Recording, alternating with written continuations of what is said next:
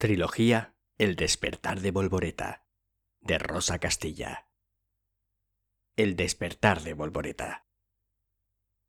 Son las ocho y veinte de la mañana. Andrea sigue dormida. Por fin es viernes.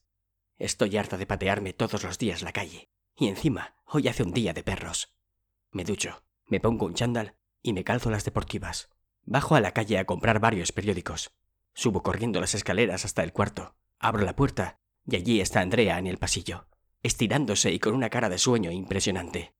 Andrea es pelirroja, mide 1,75, tiene grandes ojos verdes, boca sensual, cuerpo escultural y piel ligeramente bronceada por las sesiones de rayos uva. No hay persona que quede indiferente cuando la ve. Sin embargo, yo tengo el pelo castaño claro, ojos azules, piel morena, y soy más bien de constitución delgada y algo desgarbada. ¿Quieres desayunar? Le pregunto sin tenerlo del todo claro. Aún no se ha duchado y no es persona. Es media persona, como dice ella. No, todavía soy media persona. Cuando me duche tomaré algo. Gracias. Me preparo el desayuno y me siento en la mesa que está en la cocina, frente al balcón. Me encanta la luz que entra por él.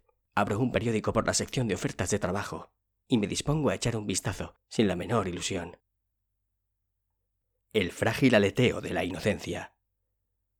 Siempre he tenido ilusión de viajar algún día a New York, Washington o Los Ángeles. Pues mira por dónde se va a cumplir uno de mis sueños. Algunas veces, cuando lo pienso, tengo la sensación de estar soñando. Ahora mismo me encuentro como si estuviera en el limbo. La sensación no puede ser más real. Es como estar en ninguna parte. Estoy en el aire, sobre un inmenso océano entre dos continentes. Es como un paréntesis de unas horas en mi vida que quedan en blanco. Ah, déjate de extraños pensamientos, Marianne. Me autorrecrimino.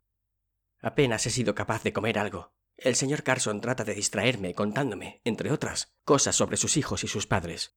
Su padre era un inmigrante español, nada menos que asturiano, que inmigró muy joven, con apenas 17 años. Se fue en un barco dirección a las Américas. Por circunstancias de la vida llegó hasta el estado de Virginia, aunque su destino original fuese Cuba. Conoció dos años después a su madre, una virginiana, según él, de armas tomar. Alta, muy guapa, con unos enormes ojos verdes, que tanto él como su hijo Alan han heredado. El señor Carson me observa desde su asiento y me sonríe. Denota preocupación, señorita Álvarez, pero si me lo permites, Marianne, prefiero llamarte por tu nombre, sobre todo cuando no estemos en el trabajo. No necesitamos tanto formalismo fuera de él. Así nos resultará más natural a los dos el trato, pero sobre todo a ti.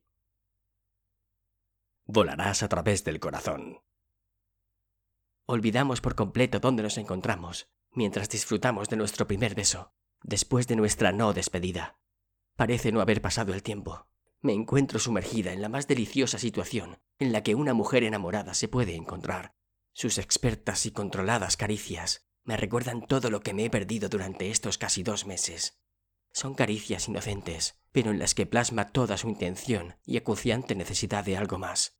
Me mantiene cautiva entre besos y abrazos, no quiero poner punto final a este momento, pero vamos a acabar por montar el numerito como no paremos. Finalmente, tras recibir varios besos cortos y suaves en mis labios, es él el que decide calmar sus encendidos ánimos. Es mejor que no sigamos, Volvoreta, dice con su arrolladora sonrisa. Estoy de acuerdo, no es ni el lugar ni el momento. Además, imagino que estaréis cansados. No creas, dice poniendo una maliciosa mirada. Hay cosas para las que nunca está lo suficientemente cansado dice haciéndome un guiño. Ya, no está dispuesto a dejar para mañana lo que pueda hacer hoy, pienso.